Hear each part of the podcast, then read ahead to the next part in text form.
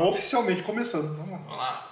Boa noite a todos, sejam todos bem-vindos. Luiz, obrigado pela presença. Juvenal, puxão de orelha para você, que, que hoje, hoje deu o bolo na gente aqui. Não, não é questão de dar que É, é o seguinte, aqui a gente tem um negócio que a gente começa pontualmente na hora que a gente quer. Exatamente, a gente começa literalmente na hora que a gente quer. Então hoje ele quis que começasse às 8h30. Mas foi pontualmente a hora que a gente quis. Exatamente. E, enfim, dizer que estamos começando hoje uma, uma- um teste de transmissão ao vivo, então, através do- da ferramenta do Zoom, compartilhando no Facebook. E, gente, aqui é uma alegria receber vocês. Toda semana a gente faz esse podcast Launch Brothers, hoje o nosso número 3. E vou passar a palavra para o Leandro aqui, que vai dar, fazer os preâmbulos, né, a apresentação do Luiz aqui e tal. E vamos depois puxar a orelha do, Do Juvenal. do Juva para ver quais são as perguntas do dia, né? Vamos lá. É, é o quadro. Nós vamos pro Não, quadro. vamos, vamos fazer, pro vamos, quadro? vamos fazer a apresentação aqui, depois a Isso, gente faz o quadro. quadro. Mas olha só, uma coisa importante lembrar é que a gente já está também no Spotify, no Google Podcasts e no outro que eu não sei a menor ideia do nome dele, mas eu sei que a gente já está em três. Um dia a gente vai entrar agora também no, no- na Apple, quando ela resolver autorizar lá, a gente entra no podcast no iTunes também. Então, Perfeito. é muito, muito legal. E a gente está aqui hoje com o Luiz Eduardo, que é o, também um colega nosso de Insider e uma pessoa que tem aquela experiência que ele é muito foda ali no mundo, no mundo físico, tá indo para o mundo digital e acabou que quando ele entrou no mundo digital aumentou mais ainda o trabalho dele no mundo físico, porque ele começou a gerar mais autoridade ali. Então, é, obrigado por aceitar o convite, Eduardo. E só tem louco aqui, a gente faz um bate-papo bem descontraído. Eu tô vendo onde que eu entrei. aqui. A, a história de que a gente começa pontualmente a hora que a gente quer. Eu vim de São Paulo, tá, Juvenal? Mas é um prazer estar aqui. E eu tô nessa, nessa transição do mundo físico para o mundo virtual. E essas dificuldades, essa principalmente essa que você destacou, é, foi me adiantado que eu teria isso. E é muito verdadeiro, porque à medida que eu aumentei minha exposição, e construir ou consolidei minha, minha autoridade num, ambiente em que eu não era conhecido, as demandas daqueles, até meus clientes mais antigos, aumentou porque me vê mais, porque vê eu falando de coisas que eles estão precisando lá e tal. E aí foi porque eu tive que buscar parceria para tocar meus lançamentos digitais, porque eu sozinho não conseguiria fazer, porque eu, eu tenho por política manter o pé no, no, no físico, porque é o meu, meu laboratório, a minha escola, é aonde eu aprendo para poder compartilhar mais. E também porque eu não falo não para alguns clientes que me ajudaram muito no sentido de me contratar, enquanto eu não tinha outra alternativa. Eu trabalhava só no físico. Então esses clientes merecem todo o meu respeito e se precisar de mim, eu de fato estou lá. E agora que você, que você também, podemos considerar que você também, digamos assim, está começando no mundo digital, né? Começando. E a gente tem uma pessoa aqui que a gente está também começando no mundo digital, e a gente tem a- a- o nosso momento especial aqui de cobrar uma, uma certa pessoa, que é perguntando, E aí, Juvenal? como é que tá seu lançamento, Juvenal? O que, que você fez, Juvenal? O que que eu Quando fiz? sai? É, Bom, já tem uma data, né? até a data, porque a Ina marcou. tá? É, mas alguma coisa já aconteceu. Aí nós já É, conseguimos. você já fez uma bolinha no calendário falando que você tem que lançar. Não, não, já consegui, já coloquei a página de, de captura, tá no ar, já editei o minha, as minhas palestras que eu tinha para começar com o conteúdo que eu já tinha, trabalhei, dei uma acertada. Tem algumas coisas que eu tô querendo começar a gravar essa semana, porque eu- até domingo, não, até segunda-feira eu estava ainda editando, então né, conciliando as coisas, mas tá Tá tá fazendo. caminhando, tá caminhando. Eu acho Lembra-se que- que... o, que o feito é melhor do que perfeito. Exato. Você tá vendo ali, ó, aquela câmerazinha pendurada ali? Basta uma daquela ali para você É, fazer o que você quiser no Juvenal, mundo quanto, digital. quanto tá? tempo leva para você fazer um vídeo de 3 minutos? Três minutos. 3 minutos. Três minutos. Juvenal, quanto tempo leva pra você fazer um vídeo de 10 minutos, Juvenal? 10 minutos. Percebam que ele dá risada até da situação difícil. Tá? Mas beleza. Vamos. Posso fazer uma pergunta pro Juvenal? Eu, eu que estou chegando agora, eu imagino que tem gente que está vendo ou que vai ver esse, esse podcast ou esse vídeo pela primeira vez. Qual que é o teu segmento, Juvenal? O que, que, você, o que, que você faz? Desenvolvimento de software. Então, na área de programação, né? ma- mais comumente falando. É, eu peguei um nicho específico de gestão de versão. Versão de, de código-fonte. que É o, o- acho que o nicho que eu vou pegar mesmo agora. É para onde eu estou desenvolvendo tudo, aproveitando o material que eu já. de palestras que eu já fiz. Então, Ótimo. É onde você tem autoridade no mundo offline? Ou É. você fez, como a Ina falou na semana passada, fez alguma análise de tamanho de mercado?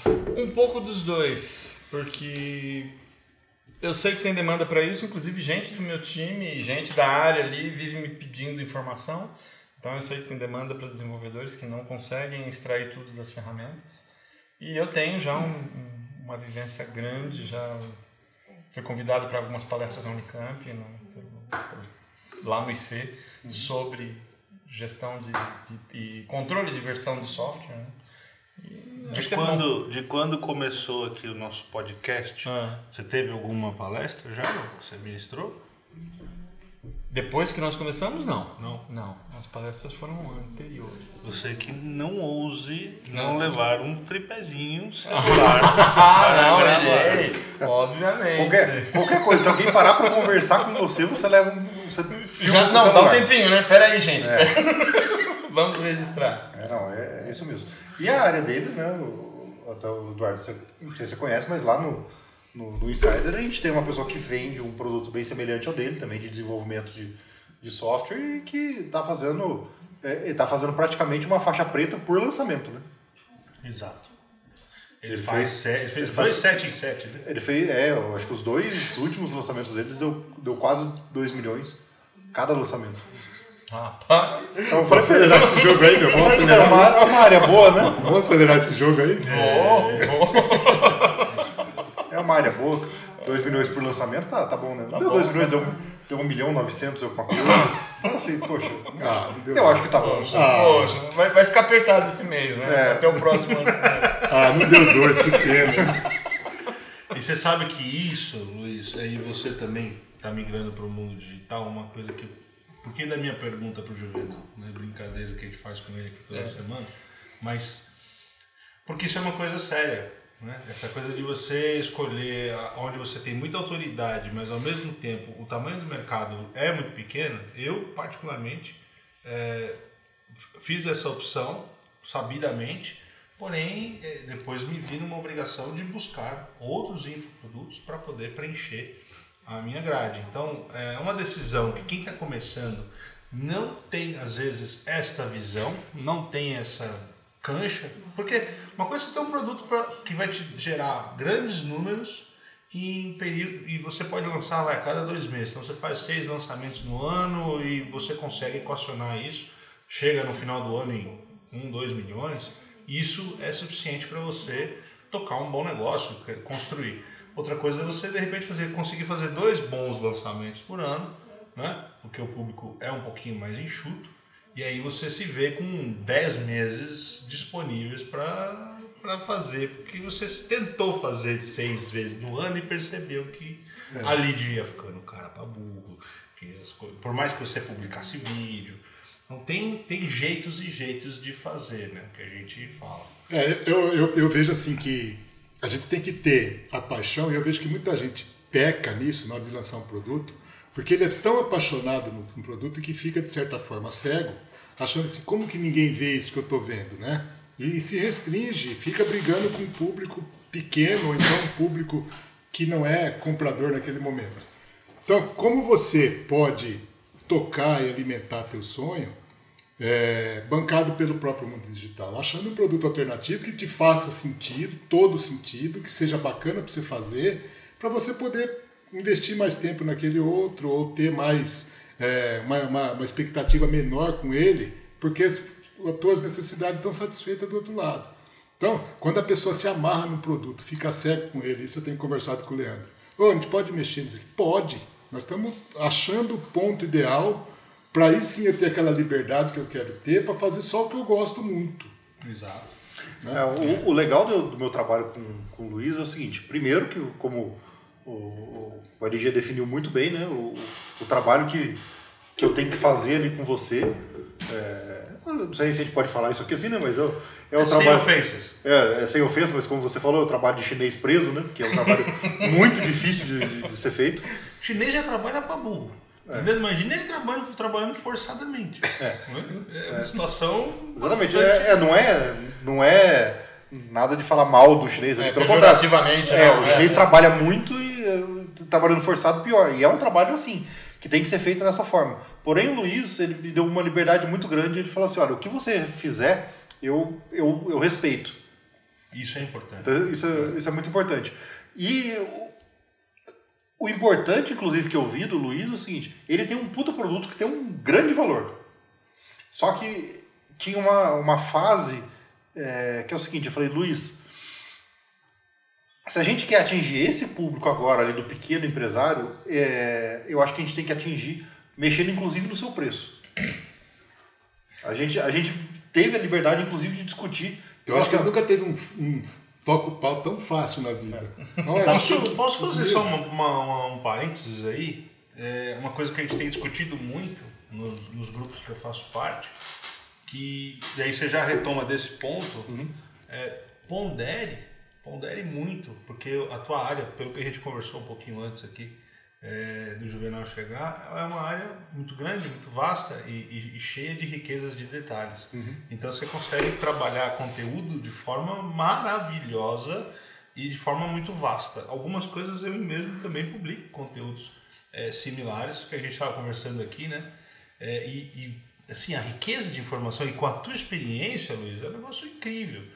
E você pode pensar em produtos é, de portes diferentes. Você pode pensar, vamos chamar de completão, né? mas você pode pensar também no, naquele que é um específico, numa coisa mais lateral. Por por exemplo, você pode falar um só de liderança situacional. Só disso.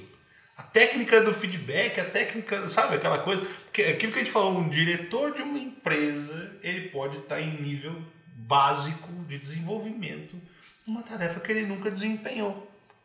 E ele sempre vai estar num nível básico, mais básico e raso possível. E é difícil explicar até para ele, porque o cara já vem com uma empáfia, uma soberba muitas vezes, é, de que uma, uma adaptação numa cultura de uma empresa coloca o cara em nível básico. É é como se fosse um aprendiz, um estagiário, porque ele não sabe nada. Só daquela. Para ilustrar isso que você está falando, para ratificar isso, outro dia eu fui fazer uma, uma- fui ter uma, uma reunião numa empresa com a diretora de RH. E aí na saída da sala dela lá, me despedindo, o presidente da empresa me viu. Ô Luiz, vem cá, vem cá, vem cá. Abriu uma cadernetinha com anotações, ele é engenheiro, anotações a lápis. Falou, ó, eu anotei tudo isso aqui dos seus vídeos de feedback que eu vi. Eu uso as dicas de feedback que você deu com os meus diretores. Aí você vê que o, o pre- presidente de uma grande empresa multinacional pega a dica no YouTube, e tá certo que de uma pessoa que ele conhece, que não é assim um total desconhecido, mas por quê? Porque tem essa dificuldade. Né? Então, assim, não é privilégio de um ou de outro. Não. Isso para mim foi, foi legal de saber que uma pessoa como ele, que eu respeito muito, faz isso. E por outro lado, independente de ser ele, foi muito legal. Falei, pô, funciona esse negócio de pôr vídeo no YouTube e dar conteúdo de valor. É, e foi um dos vídeos que a gente discutiu para falar, né? Vamos falar sobre isso. devolvendo para o Delamare essa questão dos upsells e downsells, entendeu? Que é uma coisa, é uma linguagem muito nossa, né, de, do mercado É. de infoproduto. E no teu caso você tem, meu Deus do céu, você não você, você vai conseguir pegar uma lista e espremer ela e tirar, é igual pegar a laranja e espremer até o bagaço, até a casca. A, a ideia foi a gente mexer no preço para a gente fazer um produto de entrada. Depois que você faz o produto de entrada, depois que o cara tá lá, Aí pode mexer na régua à vontade. você vende à vontade. Vai upsell. Porque daí você vai gerando valor cada vez mais para a pessoa. Então, muitas vezes, é, você tem que pensar que vender mais barato não é que não quer dizer que você vai entregar um, um produto pior, nem nada disso. Você vai entregar um puta no produto de qualidade. E você vai gerar um- ali um fã. Isso. E daí você vai cada vez mais é, trabalhando essa pessoa. Sim, e aquela história do Érico, né? Um, um- um cliente comprador, um owner seu, é 15 vezes uma lead que você está tentando capturar em valor. E, e eu, e eu conversei isso com o Luiz. Eu falei, Luiz, vamos, vamos baixar o seu preço para fazer um produto de entrada. E E foi uma estratégia que a gente fez e a gente vai colocar oficialmente em prática agora. Por quê? Porque a gente teve que criar um público totalmente novo. A gente teve que fazer. A gente começou a envolver ele. Eu falei: olha, muito do seu público também tem a ver com o meu público. E daí eu falei: vamos fazer isso, vamos, vamos usar essa estratégia. Tem tudo a ver com, conosco, né? É, a gente que trabalha para infoprodutor, né? É, tem basicamente o mesmo avatar em momentos distintos. Foi a Exatamente. melhor conclusão que É, a gente chegou até tanto, que, agora. tanto que eu e ele, nós dois temos realmente o mesmo avatar. A gente até trabalha listas junto, só que a gente não concorre. Não concordo, são- são produtos diferentes. Totalmente. E, e E você. eu- o meu seria uma fase de, de, de crescimento da pessoa quando ela precisa começar a montar a equipe. Exa- Você, é, você, exatamente. Esse é o ponto legal. E assim, Juvenal, não se apavore. eu, eu acho que, na, eu acho que na, na linha do tempo, primeiro vem eu, depois vem ele, depois vem você. Exato. E eu ainda te dou uh, o cara de bandeja. Prontinho. Por quê? Porque eu, eu faço um preâmbulo da sua área. É, Entendeu? você já vi que você é bom nisso. Não, não, não, não me aprofundo nisso, porque senão, de, de fato, aí para que, que eu vou concorrer com o Luiz, que é um especialista no assunto, né? É, que é um cara que já tem uma notoriedade enorme nisso, para que, que eu vou concorrer com isso? Não, E possivelmente desfocar do seu negócio principal. Exatamente. eu sou um especialista em tributo. Eu sou um contador especialista em tributos. Ponto. É isso é que eu sou o cara que faz 20 e tantos anos que faz isso da vida. Então, quando eu pego um negócio para montar e, e vou pesquisar a fundo, eu consigo gerar economias tributárias monstruosas 100% dentro da lei, que é o caso de infoproduto. O cara pagar 3, 4, 5% de imposto no máximo, dentro da lei. É, isso tudo, claro, tem uma série de conhecimentos, técnicas, Claro. metodologias que a gente aplica que não tem nada de ilícito, não tem nenhuma invenção. Não é, um- não é aquela coisa que o pessoal fala, não, não, achei uma tese jurídica. Não, não. Uma brecha Eu tô te na lei. falando de uma decisão já é, transitada e julgada no Supremo Tribunal Federal, ou seja, não há mais o que discutir sobre a matéria. é? Então eu gosto de falar dessas coisas porque as pessoas têm que entender que quando um cara faz um planejamento tributário, principalmente um contador, e aí eu faço defesa dos meus colegas, um contador, quando faz um planejamento tributário, o contador já é um bicho meio cagão por natureza, entendeu? Então, ele não faz. Você que tá falando. eu Não, não, tô- mas não é verdade, nada. é Eu não verdade. nada. Ele, ele segue assim, ó, a primeira aula do contador na faculdade é assim, ó, o, postulado do conservadorismo. ok? Então os caras passam cinco anos, agora quatro, mas no meu tempo eram cinco anos, buzinando na orelha do cara, seja conservador, seja conservador, seja conservador. Não adianta, você não consegue desempregnar isso de você. Ainda mais eu que passei por auditoria externa, Price, Waterhouse e tudo mais. Cara, é é isso o tempo inteiro. Então, o contador, quando ele desenvolve alguma coisa, ele, ele procura todas as seguranças jurídicas possíveis, porque o Brasil não tem 100% de segurança jurídica pelo ambiente de negócio que está construído aqui e pelo tipo de legislação que a gente tem. Mas, cara, uma decisão do Supremo é algo. É tipo um zap para quem joga truco, né? É bem, é bem isso, né? Então, a questão toda é essa. Então, agora, eu não posso falar para um infoprodutor, quando ele está montando o negócio dele, quando eu faço o desenho societário para ele, por exemplo, para ele diminuir questões de bitributação com XPL e tal, eu não posso pegar para ele e falar assim, vai. Porque sabe qual é o meu compromisso? E aí que você vai entender onde é que a gente está alinhado. Meu compromisso com ele é um só. Eu tenho que garantir a você que você não morra em dois, três anos. Eu tenho que tirar você da mortalidade empresarial. Como é que eu faço isso? Com alta performance, com principalmente mitigando os três pilares que são o pepino: gestão financeira, gestão de pessoas e tributário e societário. Porque acontece muito, só fazendo parênteses na sua fala aí, da pessoa conseguir montar a equipe dos sonhos dele, achar um nicho de mercado super comprador, super eh, demandante e quebrar porque ele não conseguiu se, se coordenar, se, se, se organizar em termos contábeis, tributários. Então fica uma pancada de tributo vencido e, e fica uma dívida impagável, né? porta. Fica uma dívida impagável. Impagável. Então, assim, ele achou o, o, o nicho comercial dele de sucesso e por falta de organização interna contábil, exclusivamente contábil, ele quebra. E aí tudo aquilo, aquela construção que ele fez maravilhosa, que é a parte mais difícil do negócio, porque é mais subjetivo. Por que, que é mais difícil? É mais subjetivo. O teu é mais processual. Faça isso, isso, isso e não tem erro, desde que você seja bem orientado. Né? Mas na parte de, de, de desenvolvimento de equipe, de liderança, vai ter muita coisa que é desenvolvimento de competência pessoal. Exato. Aí o cara consegue fazer isso e quebra porque não contratou o cara certo para cuidar da. Cara, a Endeavor tem uma pesquisa incrível dizendo desses três pontos. Então, com o meu compromisso é que o cara não morra em dois, três anos, certo? Então, se eu não fizer minimamente, olha, procure estudar isso, entenda o que é isso, e aí eu coloco liderança situacional para ele, porque ele tem que minimamente se tornar um líder de equipe e colocar as pessoas em ponto de delegação. Isso eu faço. Mas o teu, o teu universo é, É diferente. 200 vezes mais vasto que isso. Então, o que eu te falei, eu faço o gancho mais bonito. Todos os meus alunos, né, vamos dizer assim, todos os participantes do meu programa, do guia, todo mundo que compra o guia, automaticamente é potencial comprador do seu produto. Que legal. Você tá vendo onde a gente tá metendo você, né? Eu tô vendo, tô gostando. Aqui nós estamos montando uma esteira de produto, Mas basicamente. É, mas é divertido. É basicamente divertido. uma esteira de deixa, produto. eu, deixa eu comentar aqui. e se eu estiver me estendendo muito, você me corta. Aqui pode tudo.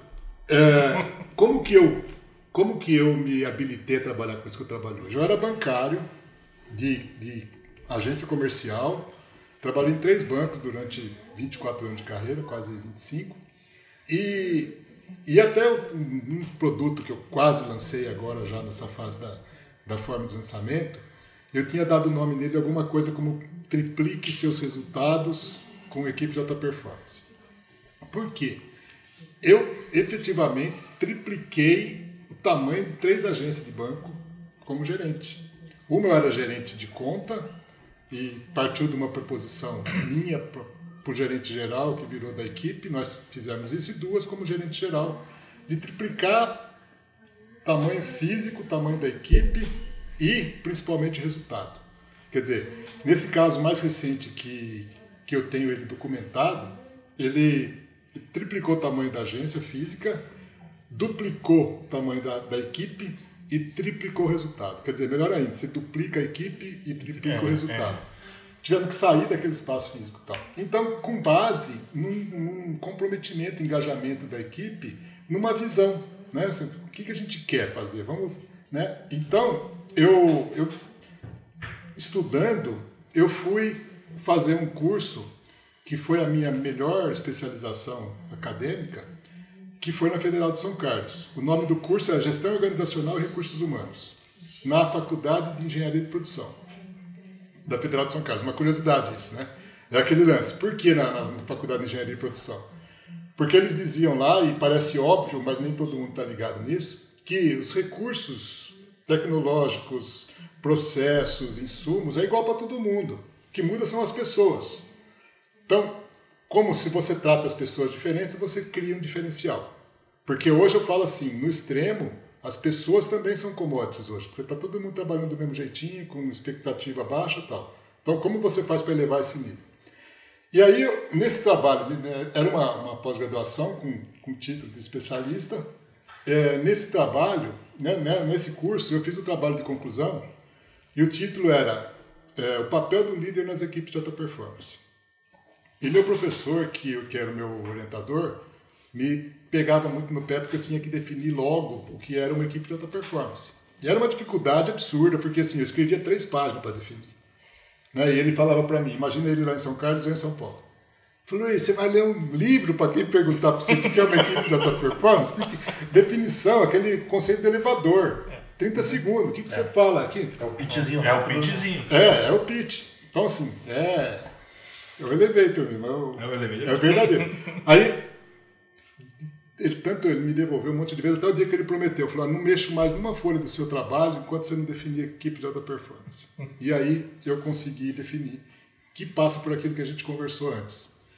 Equipe de alta performance são aquelas que entregam mais que 100% da sua meta, de forma consistente, sem grandes oscilações, num ambiente de satisfação pessoal e desenvolvimento profissional. Então são três componentes: entrega, consistência e ambiente.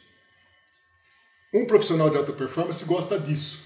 Ele gosta de resultado, ele gosta de aprendizado e ele gosta de convivência. Convivência saudável, convivência boa. E olha que, por que, que eu te falei que eu te entrego de bandeja o cara que passa pelo guia do infoproduto? Tô, tô me empolgando com esse negócio. Você vai ficar doido, você vai ficar maluco, porque eu digo para ele o seguinte: só é possível alcançar a alta performance aonde você tem um ambiente de pessoas com que elevam a consciência, ou seja, tem que ter um propósito na veia por, por premissa. É, então ele tem a consciência, o despertar dessa consciência pelo menos. Ele tem uma clareza para agir para saber o que tem que fazer da forma que tem que fazer, e aí ele vai partir para ação. E, e você faz exatamente o instante seguinte, é, é, é, com, com todo o detalhamento. Então, pa, para e pensa, que é como se fosse esteira de produto mesmo. É, eu, eu, Passa aqui, passa. eu, queria, eu queria até dar uma conversa com você ali. É o seguinte: você falou que você teve o, o triplicar o, resultado, que foi você triplicar o resultado de um banco que você trabalhou, né? Como nenhum banco está pagando nós aqui, né? Então vamos lá, vamos criar o Banco Juvenal SA. Né?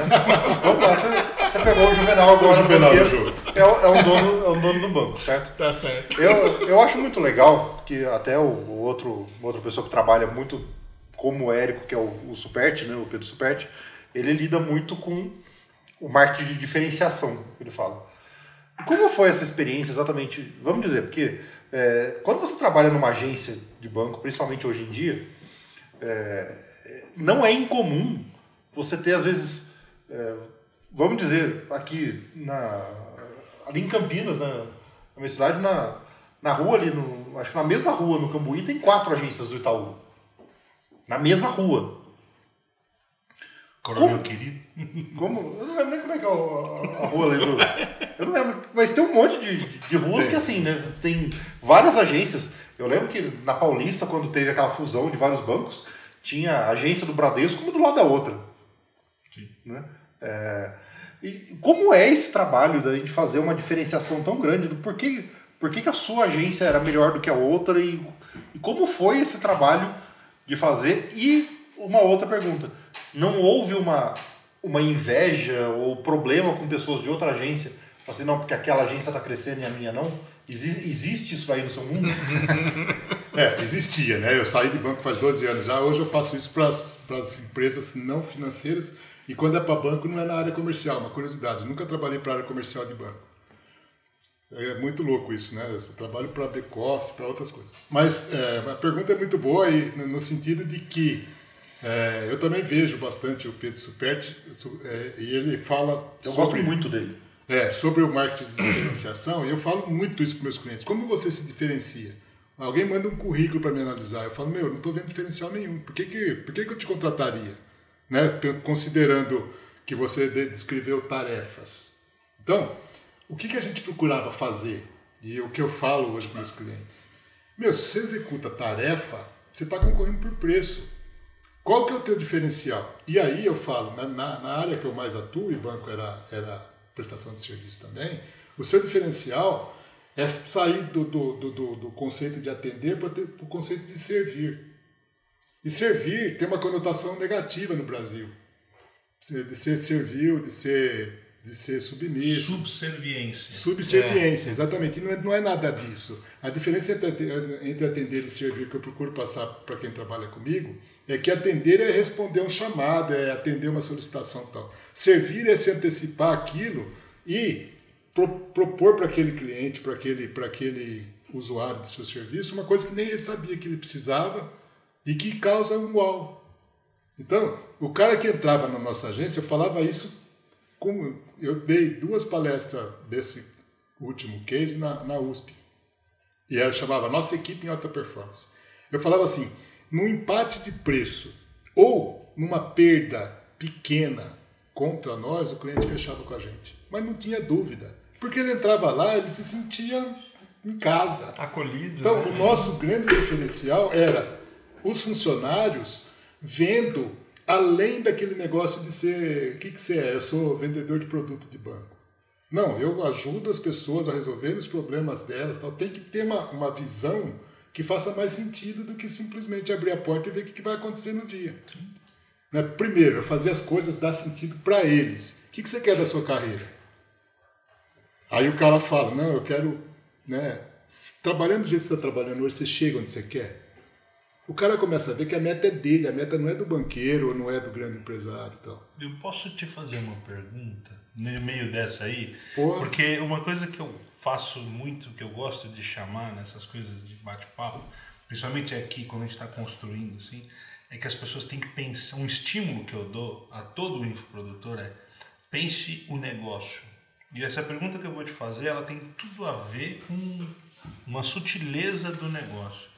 É, quando, por exemplo, você trabalhava no banco e fazia todo esse trabalho, esse desenvolvimento de equipe e tudo mais, é, me diz uma coisa, o teu resultado de operação de crédito, ele era é, pior, igual ou melhor que outras agências? Porque quando você coloca uma certa dose de humanidade, né, e é esse o ponto X do que eu estou puxando, quando você coloca um, um olhar para a questão da necessidade, atendimento de uma necessidade de pessoas que estão ali no teu dia a dia, você conhece elas porque você acompanha o, o desempenho financeiro delas, isso às vezes pode trazer algum resultado não tão positivo para o banco. Mas isso para mim é um mito. Então eu queria ouvir de você essa, essa, essa resposta, porque você com certeza deve ter elementos para isso. Eu tenho na, a- na pesquisa, na pesquisa que eu fiz lá da equipe de alta performance, ah, eu tive que fazer uma pesquisa mesmo, né? E aí eu vi que você consegue dar resultado de curto prazo sem ser um líder de alta performance do jeito que eu idealizo. Um, um, um líder que proporciona esse ambiente, por exemplo, uma visão de longo prazo e tal. Só que o- a, a curva de, de, de- de, receita, de resultado dele, que parece um- uma, uma serra de, de serrote, dente de serrote. Sobe porque ele dá porrada e sobe na marra, cai porque ele perde equipe, ele perde é, é, credibilidade e tal, aí sobe de novo porque ele dá resultado de curto prazo, ele continua numa média entregando o que a empresa quer. As pessoas não veem o como, veem a entrega. A curva de resultado de, um, de uma equipe de alta performance, do jeito que eu trabalho, ela é um pouco mais lenta no começo. Só que ela só sobe. Ela só sobe. Não tem, tem- você não tem perda. Você perde funcionário, perde por um rodízio. Por exemplo, na própria empresa, alguém que é um cara muito bom vai buscar lá na tua, na tua agência ou na tua área. Ele quer. é, o, o próprio funcionário é promovido dentro da empresa e, e eventualmente sai da sua asa e vai para outro gestor. Mas é difícil perder para o mercado e é difícil perder resultado. Estando no banco, aconteceu comigo, no melhor momento, inclusive eu falo isso num vídeo que eu gravei recentemente, num dos melhores momentos da agência, nós tomamos um pau de crédito danado. Como que você mantém a motivação da equipe sem resultado?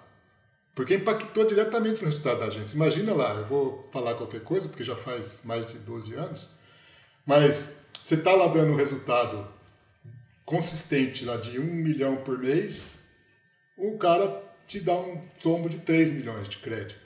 Você ficou três meses com o resultado zerado. Certo? E aí, como você mantém a motivação da equipe que ganha, que ganha remuneração variável mensal? Tem que ter visão de longo prazo, se for no curto prazo você morre. Então, a curva de, de crescimento é mais lenta, e é mais lenta mesmo, tem que ter paciência com isso, e tem que negociar com quem estiver acima, porque tem diretor, tem tudo que às vezes não, tá, não tem a mesma visão que você tem. Né? Imagina você como um, um coordenador de área, um gerente de área de qualquer tipo de empresa, você tem que entregar o resultado que a empresa quer. Então você tem que dar o resultado de curto prazo para pagar a conta, mas sabendo que aquele resultado vai ser muito maior no médio prazo. E respondendo o que você falou, causa uma ciumeira danada. Porque assim, o problema de você estar olhando mais à frente é que nem todo mundo está enxergando o que você está enxergando. Né? Então os caras ficam assim, pô, lá é só festa, lá é tudo bonitinho, lá é uma alegria aquela agência lá. Ainda, é, não, é, é. A galera Eu falo só, assim, aí, cada funcionário que sai de uma, de uma desse que sobe na porrada é ação trabalhista, é, é muito custoso para a empresa você trabalhar na pressão pela pressão. E eu não falo para não cobrar, tem que cobrar, tem que, todo mundo tem que se responsabilizar pelo compromisso que assumiu. Que na maioria das vezes é contratual, você sabe por que você foi contratado, o que, que você tem que entregar. Agora, ficar ali na base do chicote, tratar funcionário mal, desrespeitar funcionário e ficar naquele limiar do assédio moral, é, meu, é um custo absurdo para a empresa. Sim. Então faça uma gestão bacana de proximidade, de respeitar as pessoas, de se comprometer junto com elas pelo plano de carreira delas e não criar um plano de carreira efetivo que eu sei que é impossível de cumprir. Mas entender que, aquela, que aquele funcionário quer progredir, quer crescer, tal. o que, que eu posso fazer por ele, eu faço. Então, esse é o jogo. É, eu acho que em questão de, de funcionário também, uma das coisas que eu vejo bastante, até mesmo uma empresa multinacional, tem muito disso. E eu convivo com isso, inclusive, vendo vários casos, não um caso só. É o que a gente fala da, da tartaruga em cima do poste, né? Que, que, ou seja, tá lá porque alguém colocou, Alguém pôs lá. que alguém pôs lá.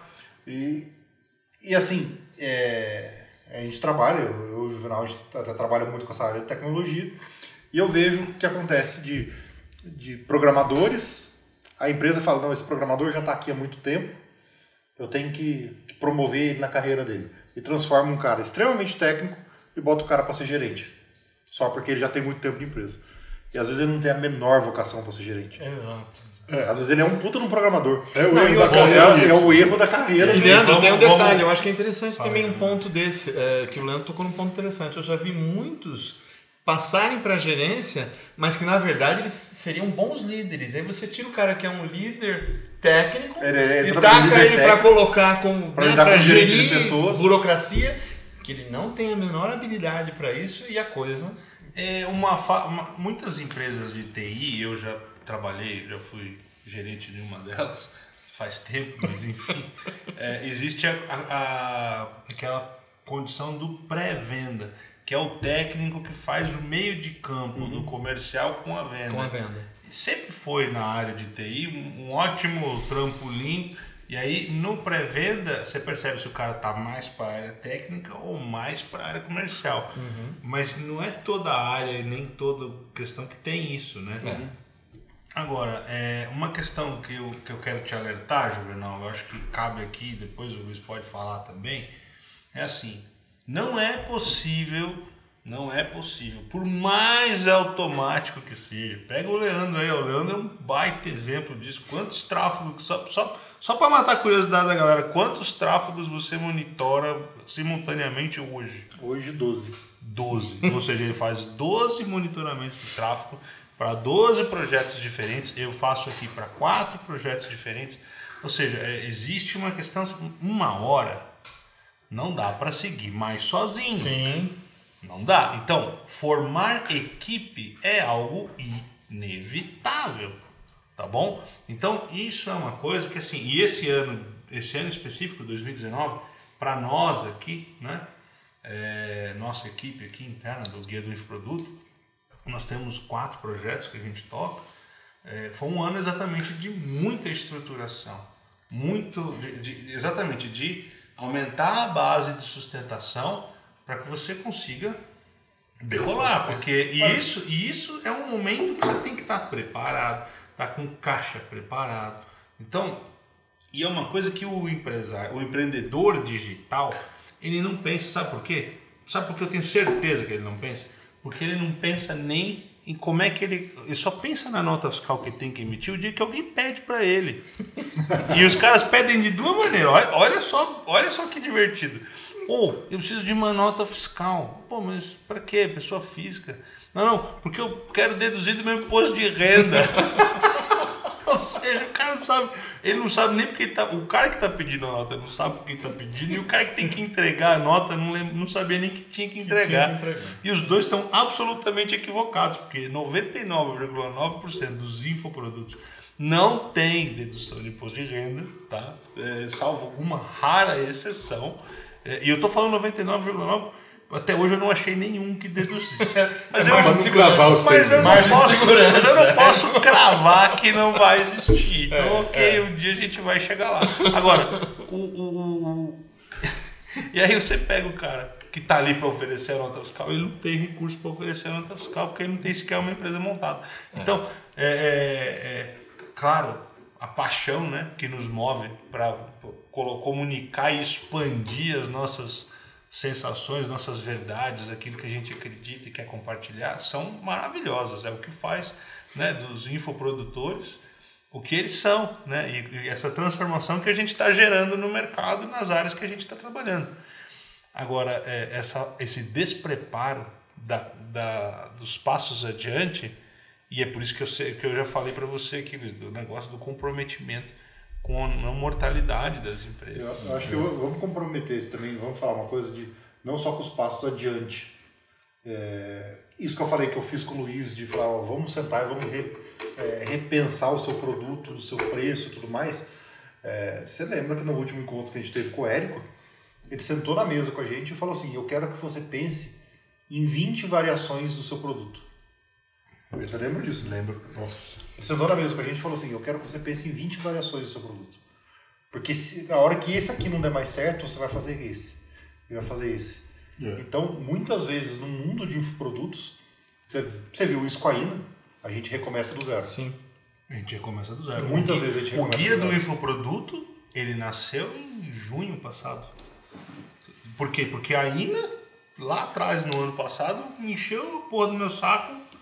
Ah, Gustavo, o pessoal vive, não sei o que fazer, ninguém sabe o que fazer. Eu pergunto pra todo mundo, ninguém sabe.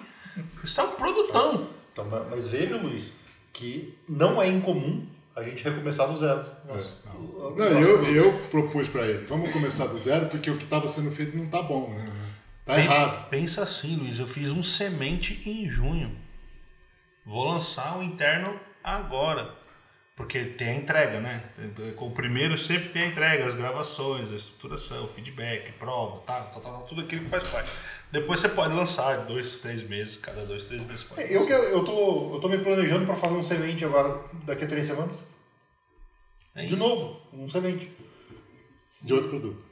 Na verdade, é basicamente o mesmo produto, mas eu quero entregar ele de uma forma diferente. Nossa. Então, ou seja, como eu vou testar de novo uma entrega, testar um valor, testar tudo, Sim, sim, é o semente. eu vou recomeçar É, fazendo um semente. Sim, Então, recomeçar faz acho, parte. muito, acho muito válido, acho muito válido. Mas é aquela história que ele tava falando.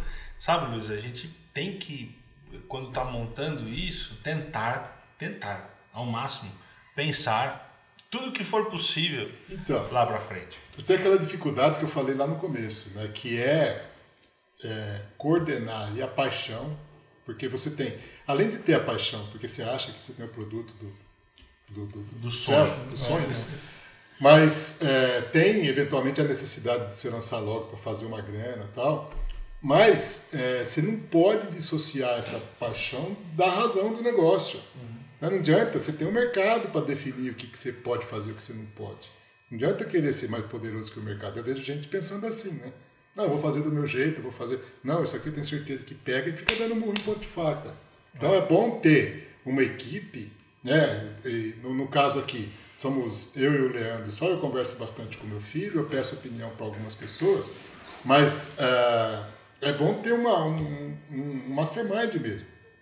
Como a gente faz o nosso mastermind para a gente não deixar de pensar no que é importante pensar? Porque eu vou pensar sempre enviesado. A minha, o meu, o meu, meu mindset está direcionado já, de alguma forma. É, todos temos isso um pouco. É, né? tô- eu acho que- Mas quando cruzam as linhas, Exato. ideias novas se Mas surgem, porque a dialética é construída a partir disso. A gente fomenta isso. O que, que o Érico fala pra gente do bebê? Exatamente. É, do bebê, não mata o bebê. Só não mata o bebê. Só não Certo? mata o bebê. Agora tem uma outra, uma outra situação que eu falei com uma, com uma cliente minha também. Eu tenho uma, uma cliente minha que ela está montando uma agência de lançamentos. Eu estou dando ali uma mentoria para ela, para ela montar uma agência de lançamentos. É, e ela tem um produto na área jurídica. Eu até falei Ah, você também comentou que eu ela quero- vem- ela vem em Eu breve quero aqui. trazer ela para cá também, para ela vir conversar também. E isso é o produto dela, independente disso, ela está montando uma agência. E eu passei uma cliente para ela. Uma cliente que estava falando, olha, eu tenho- eu tenho um produto assim, assim, assado. Eu, a, a moça falou comigo, eu falei, olha, o jeito que você quer fazer o seu produto não vai funcionar. E a moça começou a discutir comigo, não, porque vai funcionar, vai funcionar. Eu falei, tá bom, se você, se você é iniciante está falando, não, seu produto vai funcionar, eu estou achando que dessa forma não vai. É, eu acho que, eu falei, olha, tem que mudar dessa forma, assim, vai ter um outra, uma outra forma de fazer aquilo. E daí eu passei essa cliente para essa, pra essa agência, para essa minha cliente. E daí ela começou a conversar com, com a cliente e, e também sentiu muita dificuldade em conseguir viabilizar aquilo, né? Eu falei, você sabe qual é o problema? É muito difícil quando a gente tem que falar pro, pra pessoa que o bebê dela é feio. É Isso mesmo. é. Então, assim, nenhum, nenhum pai quer ouvir que o seu bebê é feio. Verdade. Mas se o bebê é feio, mas se você der uma educação direitinho e vestir ele com uma roupa bonitinha, Até passa, né? até passa. Vai torcer por um chinelo velho com o pé cansado. Né? Certo? Exatamente. Então, às vezes, Esse é o problema. às vezes você vai pegar na sua frente um produto que é um bebê feio. Dá pra melhorar? Dá. Dá pra mas, melhorar? Dá, mas é o ideal? Não. Então pensa num, nos caminhos alternativos ali, ou de uma forma diferente para deixar ele mais bonitinho.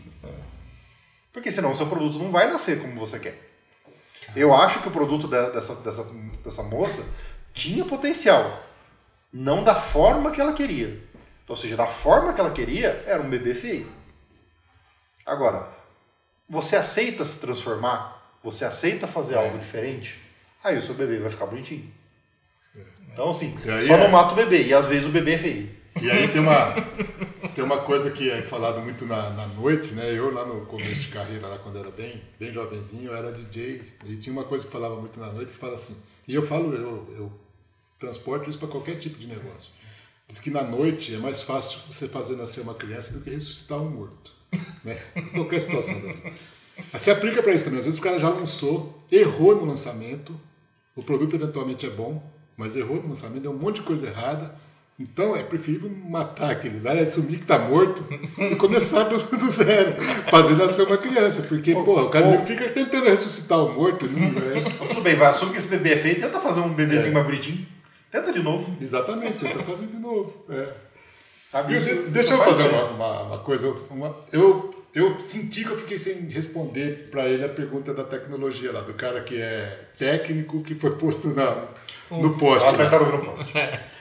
Então, assim, é, é um, um engodo que tem na, no mundo corporativo aí, que é a carreira em Y. Eu falo que é um engodo porque não dá certo. Por quê? A carreira em Y é aquele momento que você tem que escolher ou seguir para a carreira técnica ou seguir para a carreira de gestão. A carreira de técnico, geralmente, ela tem níveis mais curtos de progressão de carreira. Então o cara vai chegar no lugar onde ele para. As empresas, para poder dar o aumento para o cara, para poder reconhecer que está não sei quanto tempo que não quero perder, ele dá um cargo de gestão. E o cara não está preparado ou não quer. Ele quer a grana, ele quer o título, mas não quer desempenhar o que ele quer desempenhar lá.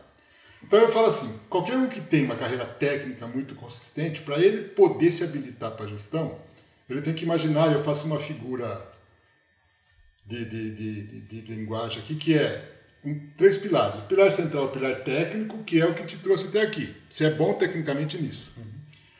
E eu ponho ele no centro, os outros dois não têm ordem de prioridade, mas o, os outros dois são pilar estratégico e pilar comercial. Então, estratégico é conheça muito a sua empresa. Né? A visão estratégica dela, a cultura, tudo, conheça muito. E o comercial é conheça muito o seu mercado. Né? O que que, qual que é o papel da tua empresa nesse mercado e tal. E o pilar técnico é o que te garante. Esses três pilares, se ficar boiando, não vai acontecer nada. Ele fica consolidado, eles ficam fincados numa base que é a tua equipe. Tua equipe te dá sustentação. Então, se um cara extremamente técnico, ele ampliar a visão estratégia comercial, tiver uma equipe boa, não tem que segure. Porque ah, no- hoje a gente vê muita empresa de, de tecnologia, principalmente, que os CEOs tudo são engenheiros. A grande maioria, talvez. Certo? Mas por quê? Porque o cara saiu da caixinha. Agora, como você faz para o cara que não quer? Porque tem cliente meu de coach que fala assim: eu não quero ser promovido. Tá bom onde eu tô. Eu falo, então cuidado.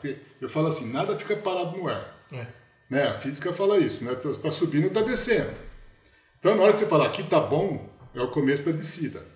Eu falo assim, então, por exemplo, já tenho cargo de gerência, eu não quero ser diretor. Então, seja o melhor gerente que você puder ser o tempo todo.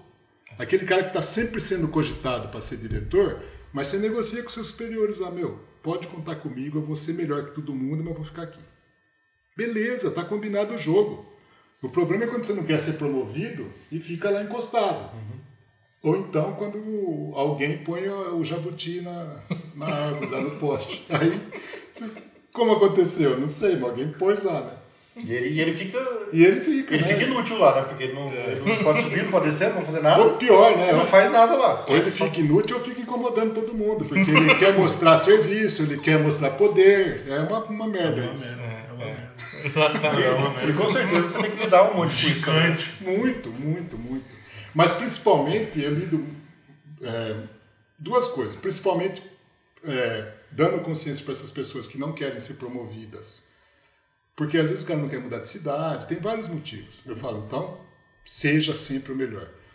E mais ainda, dando esse conceito dos três pilares, o cara, se ele gerenciar bem essas coisas, o bom técnico pode ser um ótimo gerente, ou diretor e tudo mais. O que, que você vai perguntar pro Luiz? É, porque o Juvenal até agora ele Eu, só deu eu só risada. fiquei, eu só fiquei, só dei risada e Só de fiquei boa. Só É. de boa. É, o Juvenal, assim, como ele é um, um iniciante de, de, de fórmula de lançamento, é, ele tá feliz da vida porque a gente tá apresentando ele para um monte de gente muito legal.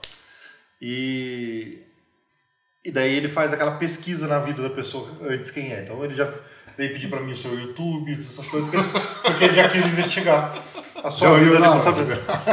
Entendeu? Então, ou É um seja, trabalho meio policial de investigação? então ele Não, não tanto que nem o. O Faixa Preta, como é que é o nome dele? Eu sempre esqueço, que a gente comentou inclusive da última vez. o Gravini? O Granville. Não, não tanto que nem o Granville, O como ele é- o contou, é um especialista. mas eu pelo menos né, interar um pouquinho.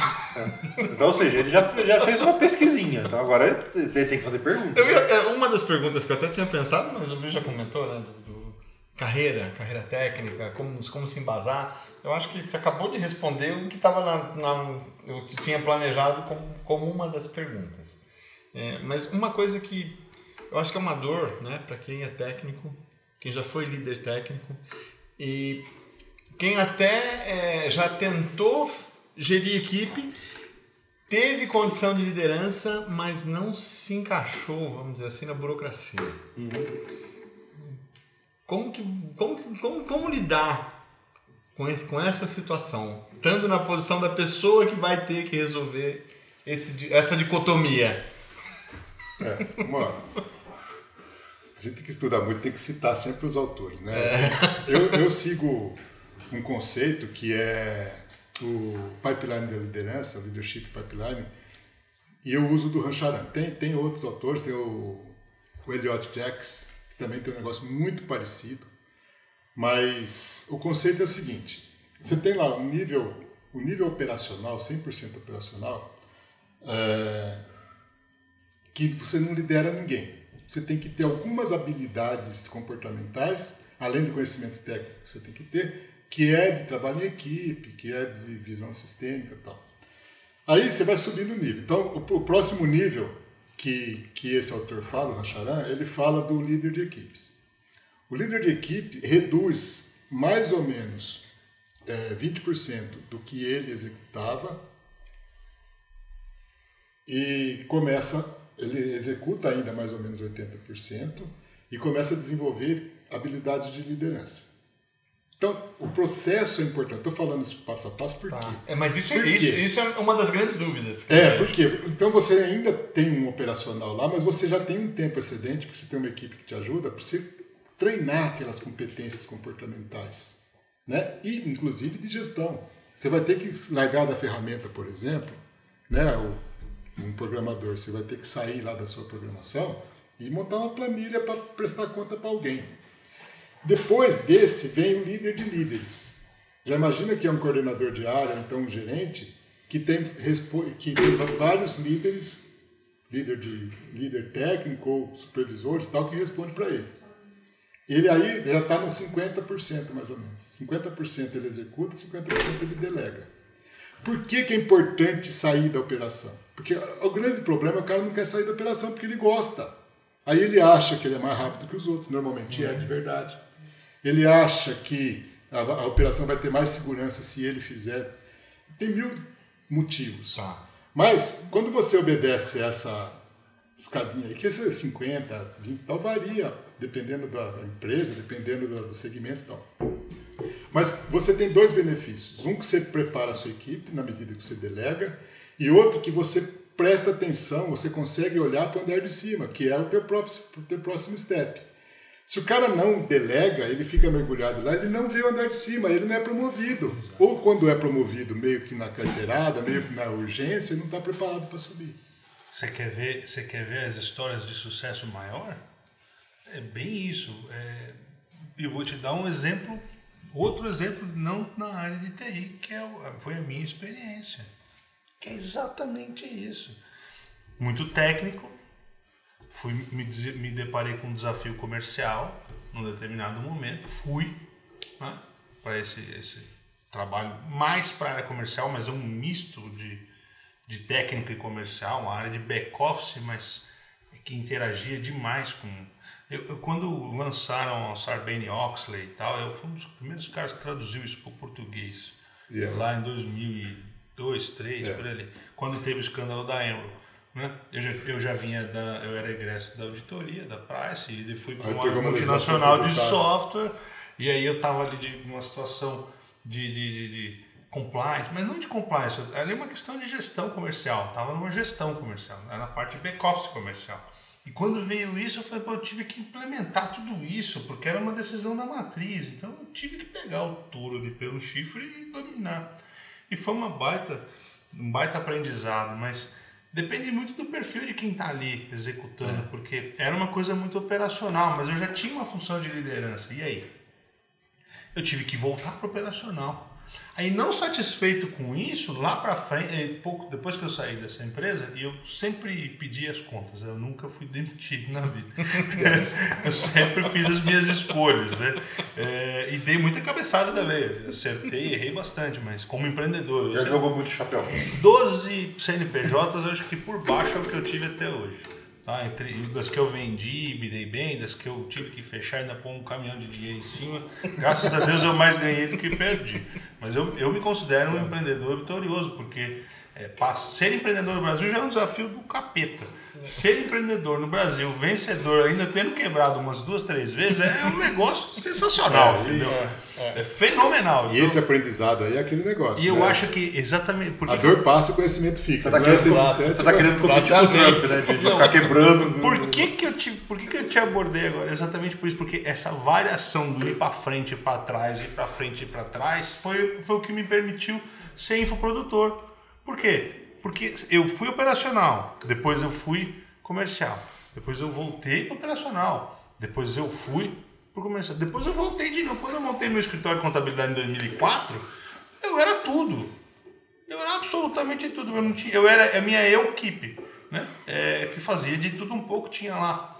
Entrei de associado num escritório para ter mais braço para poder desempenhar, fui crescendo, mas eu meti a mão na massa ali pra Ó, caramba. Aí, aí você me fala um negócio que para mim é muito rico, que é o seguinte: tem que ter humildade. Eu vejo duas coisas nesse caso que você contou. Primeiro, ter a humildade para ir e voltar, quantas vezes for preciso. E assim, voltar quando a, a melhor opção for essa. Senão é aquele negócio de estourar a ponte mesmo, sabe? Aí não tem retorno. Não, a melhor opção.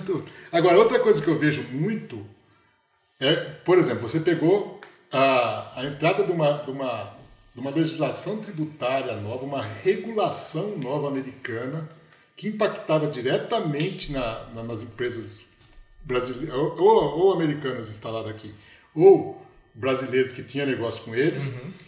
que tinha que estar tá, é, convergente com a legislação brasileira, que é complicadíssima a tributária brasileira, e aí tem gente que pega um caso desse, só para citar esse exemplo, e faz o castigo da vida dela. Tem outros que faz a oportunidade da vida dela. Olha a oportunidade de aprendizado que é um negócio novo, que não tem retorno. Nesse sentido, foi totalmente disruptivo. Não, não tem assim, agora ah, vai ser só por dois meses e vai voltar. É. 15 anos depois, eu vou voltar a usar isso. Agora. Porque agora o Brasil atingiu uma, um grau de maturidade em que a gente pode falar de, de, de compliance para middle market. Exatamente. Porque até então isso, até era, então era isso que... era matéria fechada para as grandes. Agora, coisa, agora eles acordaram para isso. Haha, Eu só tô, eu só tô voltando em tudo aquilo que, que eu já tinha desenvolvido lá atrás e vendo o que mudou, um detalhe ou outro, mas essas Agora- coisas não têm a intenção de mudar, elas só evoluem, né? Olha o que você falou aí. Tem, tem cliente que pergunta para mim, né? Às vezes esses, essas mentorias que eu faço no próprio LinkedIn perguntam muito para mim assim: pô, eu faço tudo, meu trabalho muito bem feito e tal, e não sou promovido. E a minha resposta é muito, assim, a frase feita. Meu, se você fizer magnificamente bem aquilo que você paga para fazer, eu vou te promover por quê? Exatamente. Né? Me dá um motivo. Não, porque eu sou bom naquilo que eu faço. Pois é. Por isso que você tem que continuar. Então, Você tá- o que, que você aprendeu a mais? O que, que você conseguiu agregar de valor para o ambiente? Às vezes não é nem uma tarefa, né?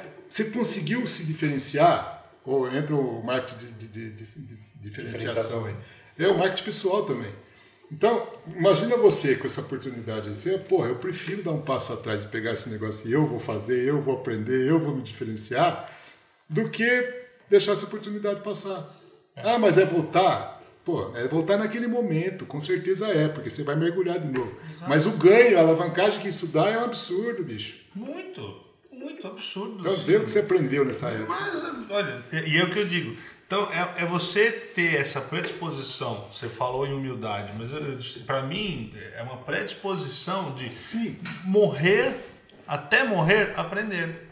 Exatamente. É um comportamento é, recorrente de pessoas que têm sucesso na vida. Por quê? Meu, eu cheguei a um ponto que eu falei, enquanto eu, eu vou segurar ao máximo a expansão da equipe pra, na questão do infoproduto. Vamos vamos trabalhar a nossa empresa aqui de infoproduto o mais enxuta possível no limite extremo do tempo. Cara, tem hora que eu tenho que pegar vídeo para editar. Peraí, bicho, eu sou um empresário que tem 25 funcionários, eu tenho uma carreira, eu já tenho uma estabilidade financeira, eu não tenho que me preocupar com nada disso. Tô editando vídeo. Peraí, editar vídeo é menor que o quê? Cara, é uma tarefa com a qual eu a vida inteira sonhei em editar vídeo, mas isso é só um detalhe. Desde criancinha, eu tinha uma frustração que no MSX lá eu não conseguia fazer direito as edições de vídeo. Eu na vida passei anos. Quando eu, eu investi tempo, até porque eu não era mais operacional. Eu pude pegar. Quando eu passei tudo, deixei minha empresa, o escritório de contabilidade, 100% em ponto de delegação. 100% em ponto de delegação. Eu deixei ele nessa, nessa situação. Eu pude pegar meu tempo e investir em algo do zero. Porque como é que eu vou ter 10 mil horas de voo para poder ser um grande piloto? Ou seja, como é que eu vou ter 10 mil horas como infoprodutor se eu não tenho hora disponível? Para poder voar. Não existe. Então não tem o que fazer. Você, para você ser um infoprodutor, você tem que ter horas de voo de infoprodutor. Como que você vai fazer isso se você está 100% com o tempo tomado? Não dá, você precisa dedicar. E é isso que faz a transformação. Né? É, Eu acho que o Leandro, por exemplo, o Leandro, é, é, é, apesar dele trabalhar num negócio, ele trabalha numa área que é técnica, tecnologia, isso o Juvenal também. Então eles, eles meio que permeiam as mesmas coisas. Então eles conseguem tirar do tempo deles coisas que eles investem nas duas pontas. É, e você sabe uma das coisas que as pessoas até falam, ah, você consegue fazer as duas coisas ao mesmo tempo? Eu falo assim, consigo por um motivo, que todo o meu trabalho em si, de infoproduto, tanto dar suporte a aluno, a- até mesmo os conteúdos que eu gravo, primeiro os conteúdos eu gravo, assim, 90% no final de semana. Porque é quando, quando eu tenho cabeça para isso. Porque eu me desligo das outras coisas e eu gravo no final de semana. E outra coisa que os meus alunos, realmente, o suporte que normalmente eles precisam, acontece de noite. Então são duas coisas que não me, me atrapalham. E, e o importante é o seguinte, as duas coisas que eu trabalho são duas coisas que eu gosto de fazer. Se eu estivesse trabalhando num lugar que, assim, que, eu é odeio, que eu odeio fazer o que eu tô fazendo, Eu tô ali para cumprir tempo para, né? É, aí é foda. Aí eu tinha, aí eu, aí eu, Aí ia eu tinha acabado com Não. tudo. Mas eu trabalho em dois lugares, assim, não é do- dois lugares, são duas coisas diferentes que eu gosto muito e que eu aprendo em ambas. Isso é fundamental. E quando você está num lugar que você não aprende, é, eu acho que uma das grandes coisas para mim é lidar com equipes, lidar com pessoas, lidar com, sabe? Isso para mim faz muita diferença. É muito diferente do, do eu trabalhar com um infoprodutor que eu vou chegar na minha casa, vou trabalhar com a minha esposa só e acabou. É é diferente. Então são dois, são dois aspectos diferentes. Eu gosto muito de dar aula. Eu, eu gosto muito quando eu chego 8 horas da noite e ligo um Zoom para falar com os meus alunos. Mas tudo isso só acontece à noite. E os meus conteúdos são feitos durante, o- durante o final de semana. Eu consigo tranquilamente é, dosar tudo. E, por exemplo, o curso de tráfego que eu, que eu fiz agora, que eu, que eu tô vendendo, eu gravei o meu curso inteiro em um sábado. Todas as aulas. Espetacular. Então, ou seja, cara, eu começo e, e, e vou. Acho que eu comecei é, assim, 7 horas da noite, 8 horas da noite, e fui até 2 horas da manhã. Então, foi numa tacada só. Eu gravei um curso inteiro em uma tacada só.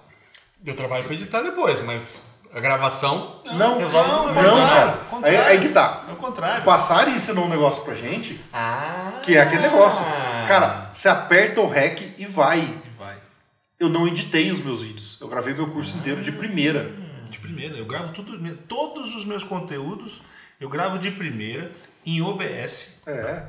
em OBS direto, gravando e, e com, com- ou com cenário, ou ponho aqui, monto com fundo para cá, ou qualquer coisa do tipo. É, eu faço isso e se eu perceber que no meio do caminho, que a, a Rose me dá muito feedback, putz, tá, tá um pouco enrolado, né? Porque às vezes eu tenho uma tendência a verborragia. Então aí eu, É, aí você de novo. né? aí eu falo, stop. É. Stop começa Hack de novo. again. Ou seja, vamos, vamos gravar de novo. Tá, então, ver. na terceira, na quarta, eu, eu acabo emplacando, às vezes de primeira, às vezes de segunda, às vezes de terceira. E, e não tem problema. Já aconteceu de gravar dez vezes. Só que grava um, 30 Não, segundos, mas- é, um mas sabe o minuto, que você sabe. Gera menos É, trabalho, porque- é verdade. É, quando a gente o grava. que, que dá zica, depois Quando, vai. quando a gente grava numa leva só, é, tem duas, duas vantagens. Primeiro, que não dá o trabalho de edição. Sim. E o segundo, que por mais que a gente dê um errinho, uma É, coisa, a gente dê uma engasgada, tudo. tudo, nem isso eu tiro. Por quê? Porque fica natural. Fica natural. É o que a gente está falando aqui do podcast. Se rolar um errinho, se rolar alguma coisa, Tá tudo bem. deixa. Tá tudo bem. As pessoas erram. E o que eu quero mostrar para as pessoas é que eu sou humano que nem elas. Exatamente. Tá. E tá tudo certo. É. Então essa preocupação, o perfeccionista, ele sofre demais. Aí falando É. de perfil, né? Eu já, já, já fico imaginando você- você, falando que faz todo sentido. Você não porque viu quando, eu tava, quando eu dava aula em faculdade, não tinha como voltar. Você tava ali na frente dos É. alunos, você tem que fazer. Gente, você não viu que no curso do Érico tem hora que ele erra? Sim, sim. Sim, até porque ele é disléxico. Sim. Então, assim, Então ele tem uma dificuldade extra, hein, não, coitado? às vezes ele tá lá, tem hora que a caneta cai, que alguma coisa faz barulho. Sim, né? sim. Inclusive, inclusive o pessoal da edição foi bem feliz, né? Eles tá com preto e branco na hora que dá algum erro, o pessoal sabe, ó. É, foi o que eu falei, foi eu falei pra Fátima. Eu falei, Fátima, se acontecer algum errinho no, no meio ali tudo, deixa tocar, só bota o preto e branco ali. Isso. A pessoa sabe que é o erro Isso. e passa a naturalidade, gente. Tá certo. As pessoas, é, um- uma das grandes coisas que fazem com que as pessoas gostem do meu jeito de ser, primeiro é o seguinte, é, existem vários jeitos de dar aulas e, e cada um vai gostar do seu estilo. Então, você não pode pensar que nem o Mairo dá aula de inglês, o cara domina o mercado de inglês, então ninguém mais vai vender curso de inglês. Isso não existe. Não, não. Porque tem gente que não gosta do Mairo, tem gente que adora o Mairo, tem gente que odeia o Mairo. Então, é, é o estilo. E eu tenho o meu estilo ogro de ser, que eu sou direto ao ponto. Então as minhas aulas são sem enrolação, direto ao ponto. Ele é eu faço, fofo, fofo só na aparência. Só na aparência. eu, fa- eu faço tudo direto ao ponto, assim. Tem gente que adora. Eu recebo muito feedback de pessoas falando que adora o meu jeito de dar aula. Legal. E a pessoa que não gosta do meu jeito simplesmente não comenta e pronto. Gente, vai ser feliz. Mas o meu jeito é aquele. O Sobral, por exemplo, é um. é, melhorou muito, mas ele enrolava pra caramba, falava. E era uma presepada só. É o estilo dele, não é o meu estilo. Mas respeito o estilo dele. É- Agora, o meu jeito de gravar aula, eu gravo aulas e, e as aulas ficam assim, de 5, 10 minutos. Eu gosto de fazer em aulas relativamente pequenas para ficar mais fácil para a pessoa ir direto num, num tópico E consumir e rapidamente. consumir rápido e, e eu gravo direto. Eu, eu lancei agora, você sabe, eu lancei um curso de tráfego onde eu ensino diretamente o que a pessoa precisa. Ou seja, fazer um tráfego no Nutella, ensinar o que é criar um público, criar um gerenciador de anúncios. É um curso que você somar ele inteiro não tem duas horas. Mas são duas horas que resolvem um problema da pessoa. Isso. O, o cara hoje em dia, ele não tá muito preocupado, e o Leandro vai confirmar isso. quanto tempo leva. Ah, tem gente que ainda pergunta qual a carga horária, qual a carga horária, porque ele quer medir valor hora. Não. Não, Você é, tem, é. Qual é a dor que É, resolve? que isso Isso, isso eu tenho me focado bastante na- na- na- nesse planejamento por semente. Ô, eu tenho Ah, não só a ferramenta, eu vejo o seguinte, como que eu resolvo os problemas do dia a dia usando a ferramenta? Mas, ô, ô, O que, Juvenal, vai te olha só. impactar no teu dia a dia que eu posso te ajudar para eu resolver uma área? Pensa que você vai ter essa mesma situação. É, o meu produto, você concorda que quem compra o meu produto não quer ficar assistindo um monte de aula gravada, porque ela já tem o trauma, porque ela já assistiu um monte de aula gravada do Fórmula, por exemplo, já tentou assistir um monte, já tentou assistir um monte de coisa no YouTube e nunca conseguiu resolver o problema dela. Ela precisa de alguém que pegue na mão e, e- e faça. O meu produto é assim. tá? Eu tenho alunos eu, eu digo assim, alunos no plural, porque é mais de um, que quando eu puxei a estatística do Hotmart, nunca acessaram o curso. Nunca acessaram. Mas qual é a segurança dessa pessoa? Ela sabe que a hora que ela tem um problema, ela me chama no WhatsApp e eu vou ajudar. É, tem isso também, né? Às vezes não é o curso. Exatamente, não é né? o curso gravado. Eu tenho É, alguns isso- alunos que Isso é novo para mim. que simplesmente ela sabe que ela, ela já está com o lançamento andando, ou seja, ela já está com o lançamento andando, ela já está fazendo, mas hoje mesmo aconteceu, uma dessas alunas aconteceu isso. Ela, ela me chamou numa dúvida, ela falou, "Eu preciso fazer uma entrada de DNS para validar o remetente aqui no ClickSend. É, eu fui lá, e eu tenho uma aula que ensina a fazer essas entradas no, no curso. Mas ela precisava que eu mostrasse para ela, ó, você vai em tal lugar, tal lugar. Ela me chamou, ela sabe que eu ali, com dois minutos de conversa, eu resolvi o problema dela. Ela, essa é uma das alunas que nunca entrou no meu curso. Essa aí é uma daquelas que comprou o bônus. O bônus é o contato. Exato.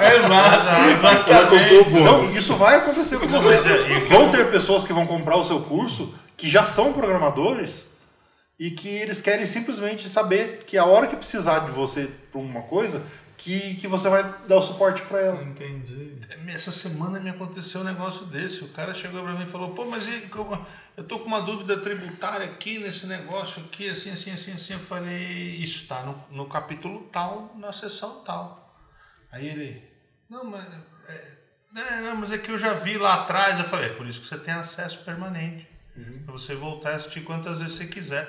Mas ele me fez uma lista de 20 perguntas.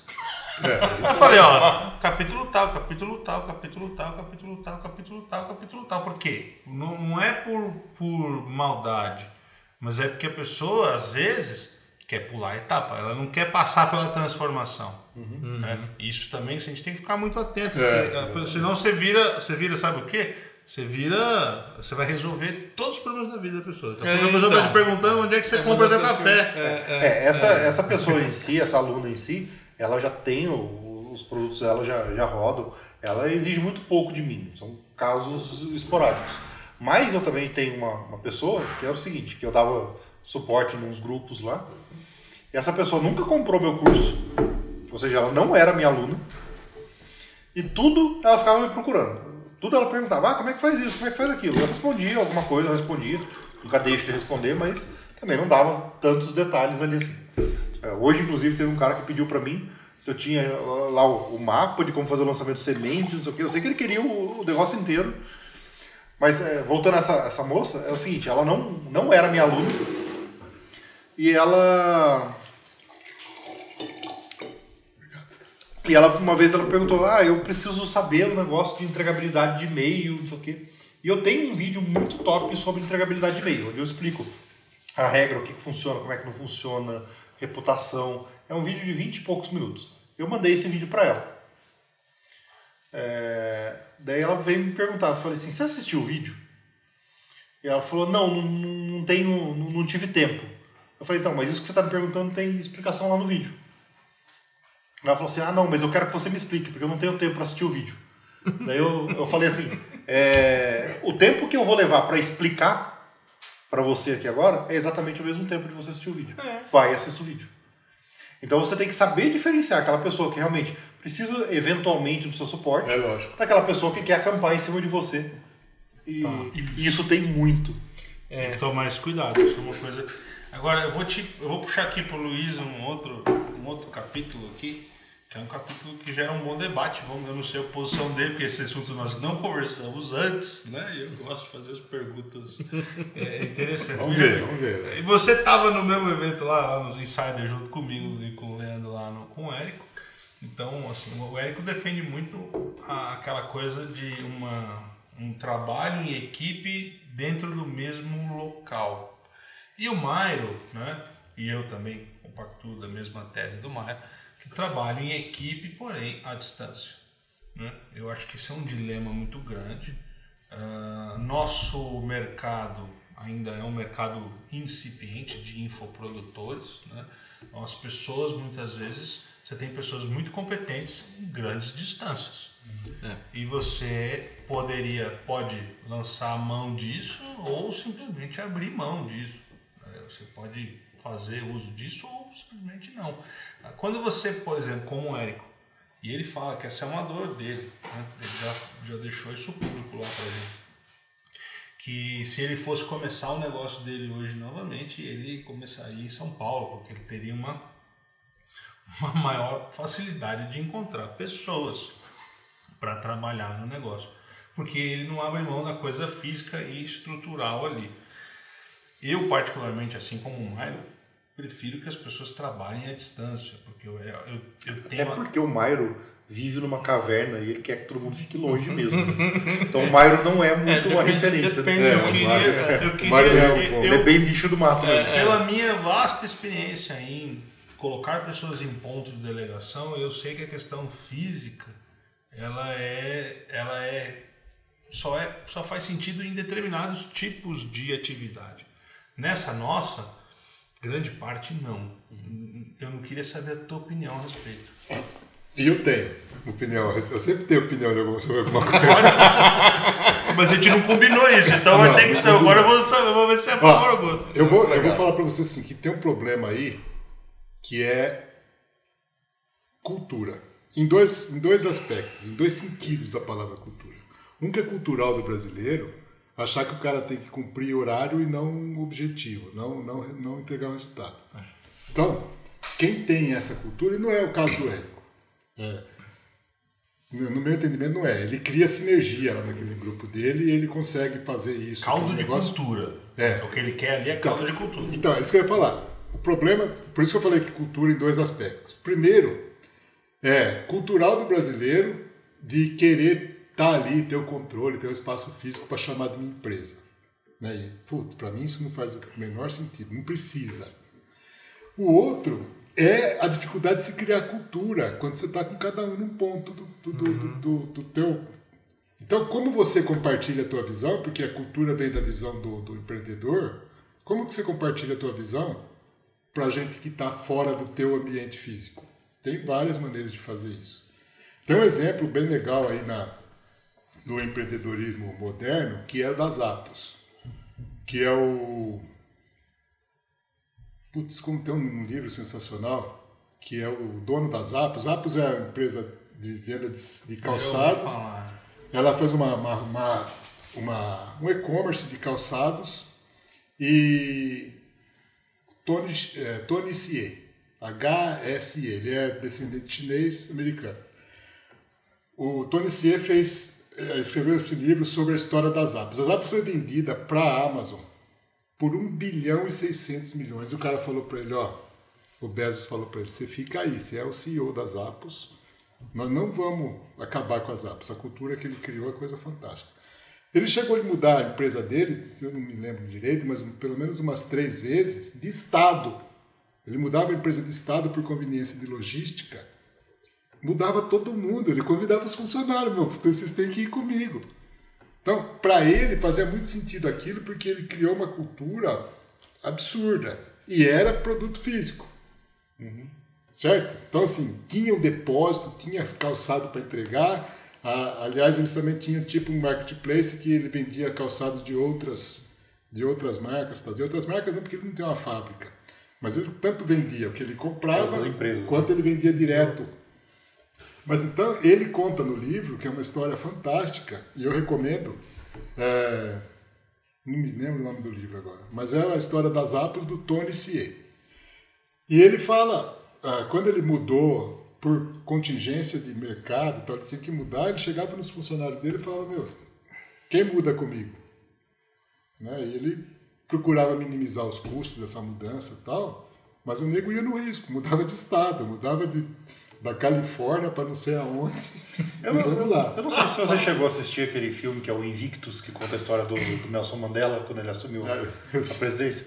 Ele, quando ele chegou na, na sede, ele via todos os funcionários encaixotando as coisas, principalmente por causa da, da coisa de cultural, né? Falando, pô, agora um negro aqui que vai assumir e tudo mais. E, e todo mundo encaixotando, ele mandou chamar todo mundo na sala e falou assim: escuta, eu preciso de todos vocês. Eu quero todos vocês aqui comigo. Quem não quiser, tudo bem, é livre para ir. Agora, as pessoas já estavam na cabeça delas se autodemitindo, né? E ele, ele chegou e falou assim: Não, eu preciso de vocês. Vocês conhecem isso aqui mais do que eu. Eu, eu acho, e daí está perfeita a tua observação, é bem isso, as pessoas têm uma pré-condição para as coisas. É, eu acredito que é possível formar esse caldo de cultura, mesmo à distância. Eu também acho que é. Só é mais lento o processo. Tá? Por quê? Porque existe alguma coisa na nossa relação física né? é, e presencial que é o cumprimentar, é o não sei o que, é o trombar no bebedouro, é o que acaba criando uma, uma unidade entre as pessoas de uma forma um pouco mais espontânea, mais rápida. É, o dia a dia ali no mesmo espaço físico, respirar o mesmo ar, ter dores parecidas, aproxima as pessoas. Mas não quer dizer que elas não se aproximem à distância. Né? E o ganho no longo prazo é, é aquela coisa da curva. Basicamente uma curva parecida com a que você falou dos resultados. Você começa com uma curva um É. pouco mais lenta, mas depois o teu ganho é o teu salto é muito O grande problema dos empresários, de modo geral, e o empreendedor moderno não é muito diferente disso, infelizmente, é que ele quer uma liberdade, e o Érico fala muito disso, né? Assim, que, é, e vários outros é, especialistas em prosperidade hoje falam: o que é prosperidade para você? Prosperidade é ter liberdade de fazer o que você quer na hora que você quer, do jeito que você quiser. Certo? O cara quer ter essa liberdade, mas não quer que o funcionário dele tenha. É uma visão. Faz sentido. É uma visão burra, né? Eu podia usar um termo mais polido, mas não é uma visão burra. Então, pô, tenha essa liberdade. O problema de criar cultura é como compartilhar a visão. É, estando todo mundo no mesmo ambiente, é mais fácil. Porém, tem gente que não consegue, porque você tem que interagir. É, e, e essa geração, todas essas gerações do, da X, a Y, tudo, cada uma age de uma forma Você diferente, quer ver um pensa de exemplo? uma forma diferente. Lembra que nós Tá? estávamos falando sobre os, os novos prédios amigáveis? Lá tem até um, um termo novo agora, parece que é o Happy Build, né? que é o prédio para trazer a moçada. Ah, tem gente que acha que colocar a mesa de ping-pong lá ou pôr o estúdio de som, como eu falei, vai resolver o problema. O problema físico é o mais fácil de resolver, basta ter dinheiro. Como que você cria um ambiente de verdade é na base da interação, é na base da, da, da, da- troca. Sim. Né? É de verdade uma, uma união mais energética aí do que espaço físico. Sim. Daí ele fala, pô, eu já pus a mesa de ping-pong lá, os caras continuam desmotivados. Falo, Parabéns, compra outra, põe duas. Joga, né?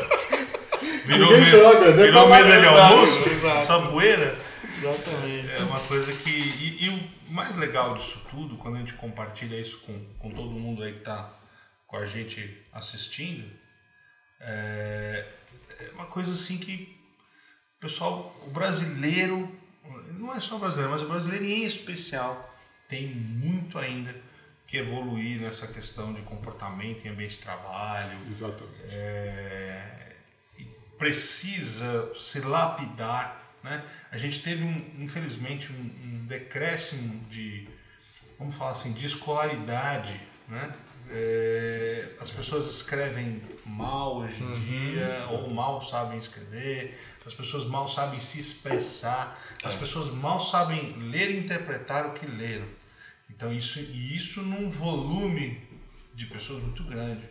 E que, cara, isso não é uma crítica, mas é uma constatação É um processo de emburrecimento coletivo. né? aborrecimento coletivo. E isso nós temos que lidar. Por quê? Porque essas pessoas vêm para o mercado de trabalho. Né? Ou ficam como nem-nem, ou vêm para o mercado de trabalho. E, e o choque que existe disso é muito grande. Muito grande. Eu falo porque eu tenho pessoas de, de faixas etárias da casa dos 60, 50, 40, é, é, 30 e 20. Né? É, até um pouquinho abaixo de 20. É gritante. Eu tenho, eu tenho pessoas na minha equipe com todas essas e a gente faz de tudo para que eles tenham interação entre eles, apesar das diferenças que são inevitáveis, né? É, e assim a gente percebe essa dificuldade de contratar, inclusive pessoas dessa faixa etária abaixo dos 35 hoje. Tem uma dificuldade muito grande mesmo na questão de compromisso. A palavra compromisso é totalmente relativa porque tudo para eles é relativo. né? É, Então, quando a pessoa não entende o compromisso, a parte da, da consciência fica ferida. Então, você não consegue ter alta performance na equipe. Entendeu? Porque sem compromisso, sem consciência, sem compromisso. Sem compromisso e consciência, sem clareza. Não dá para ter clareza. Você vai. É. Tudo fica obtuso. Na sequência, você não tem atitude coerente. Então, você fica um negócio. Você anda em zigue-zague. Entendeu? É muito, é muito maluco. O estúdio do Maurício de Souza também tem, desde desenhistas super novos até os caras que começaram junto com ele estão lá ainda. Então é bem legal essa, essa Te dá um diferença. problema de, de Eu sei, que, eu aí? sei que eu gasto uma bala de plano de saúde para manter as pessoas de, de mais, mais idade. Mas eu não abro mão disso. Nem a Não, pau. eu acho que quem é. Eu tenho 57 anos, né? provavelmente eu sou mais velho da mesa aqui. E, e eu convivo com os jovens, tanto profissionalmente quanto no, no meu esporte, e sem nenhum problema com isso. Né? Quer dizer, tanto eu posso ser o tiozão da maioria lá, como eu sou mais um da, da, da, da turma, da galera. Né? Mas tem um grande problema hoje na convivência dessas gerações e por, por posicionamento de ambos os extremos. Então imagina aqueles tiozão lá, o Luiz Eduardo, de 57 anos, vê o moleque entrando com 23, 24 anos, super bem formado, que tem muitos, e o, tiozão fala, esse moleque não sabe nada, ele não sabe o que é a vida, não sabe, não, não tem cabelo branco. O moleque chega e fala, pô, esses dinossauros aqui, enchendo o saco, eles não sabem nada da vida, eles não sabem nada que eu estudei na faculdade ou, ou intercâmbio que eu fiz, não sei o que lá. Tá, os dois estão certos. Ou, do outro lado, os dois estão errados. Como, como que nós, como líderes, como gestores, junta essas duas coisas? Porque a experiência desse cara que você acabou de falar é super importante, o compromisso dele, a visão, a relação dele com o trabalho é outra. E como aproveitar essa energia, essa inovação, essa capacidade de, de, de- de disruptiva que esses moleques têm. E pôr os dois para trabalhar junto. E é uma habilidade de liderança, não tem receita de bolo. Cada ambiente é um ambiente, cada, Cada pessoa, é uma uma pessoa. Então, eu falo, se o líder que não pensar nisso, priorizar um ou priorizar outro, Tá vai sofrer. Tá perdendo alguma coisa. Não, tá, tá perdendo. perdendo. Tá perdendo. E a premissa de tudo é a dialética. Exatamente. exato. A premissa maior é a dialética, onde você coloca um ponto, um contraponto e que se alcance um, um resultado Como convergente. convergir? Como Como convergir. Então, Eu já, eu já vi que isso aqui dá, dá outro podcast, né? Fácil, fácil. a- as Eu falei que eu falo As muito. patroas estão com a bandeirola ali, ó. Olha, o tempo acabou. Ela- elas passam com as bandeirinhas assim, falando, olha, quanto tempo.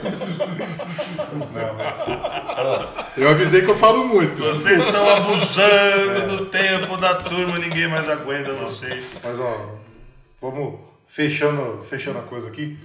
Luiz, eu tô feliz pra caramba de ter você aqui também. É, legal você, você ter aceito o convite e ter entrado nessas loucuras, né? Porque eu comecei a envolver ele. Já fiz até live no Instagram junto com ele. Falei, Luiz, eu vou começar a te envolver nas minhas loucuras. E que a minha loucura, o meu público também é o seu público. É um eu acho que você consegue somar com, com a gente aqui também. E, e isso aqui foi uma hora e meia de conteúdo raiz puro pra gente gerar uma conversa que depois também o vídeo fica disponível no YouTube o- e também já temos no, no Spotify, mais um monte de outra coisa.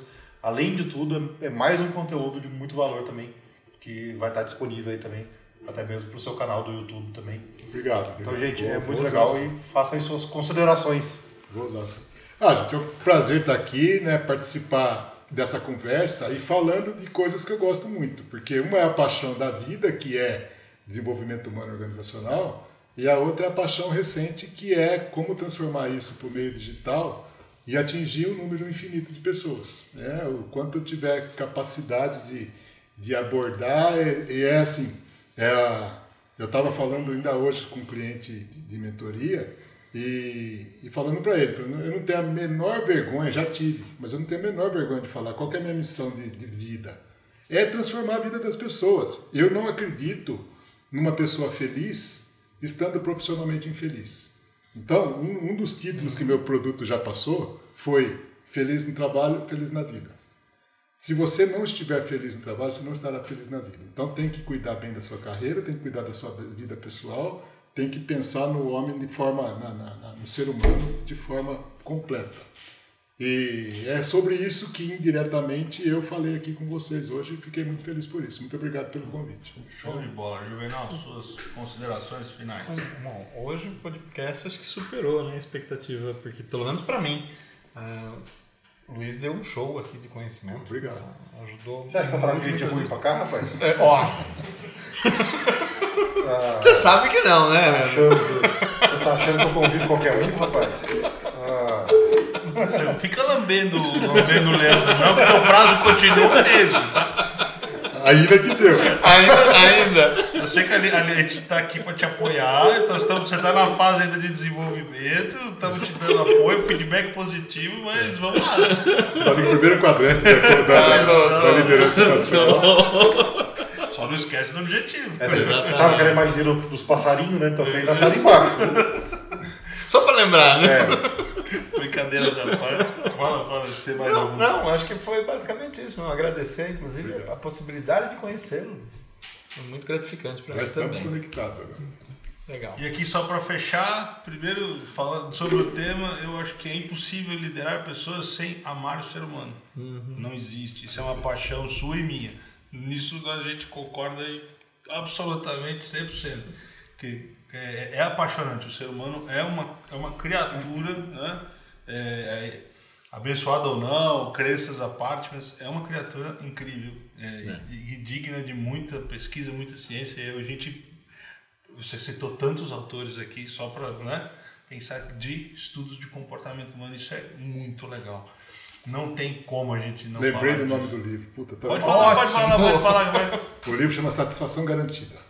O seu dinheiro de Tony, volta. Tony, né? é, é, a- fica subentendido, né? Satisfação garantida, do Tony C. Quem se interessar, vale a pena.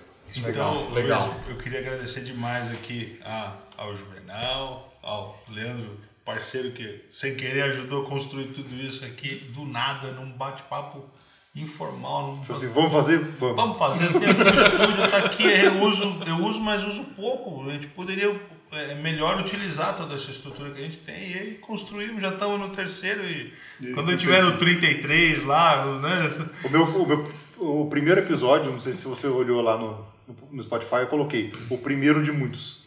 O nome foi o primeiro de muitos. E cara, agradecer demais a tua presença, ter vindo de São Paulo, aqui é Vinhedo, né? É, que é perto, mas ao mesmo tempo né? Tem, que, tem que me deslocar, tem que pegar a estrada, enfim, não é tão, não é tão simples assim. E dizer pra galera que é isso, cara, é conteúdo na veia, conteúdo raiz mesmo, coisa séria, que empreendedores, independente da área, a gente está mais focado em infoprodutor aqui, mas independente da área, tem que entender disso, tem que participar. E aqui nós do, do, do Guia do Infoproduto agradecemos demais a tua participação aqui. Nós vamos já fazer, pensar nessa esteira de produto, viu? Obrigado. Galera, boa noite aí para todos vocês. Quer dizer, boa noite os cambal, porque pode ver de dia, pode ver de qualquer horário, tanto faz, né? Pra quem tá ao vivo, é bom. É, e que fique aí a mensagem e até a semana que vem no próximo podcast 4. Até mais. Legal, até mais. Valeu.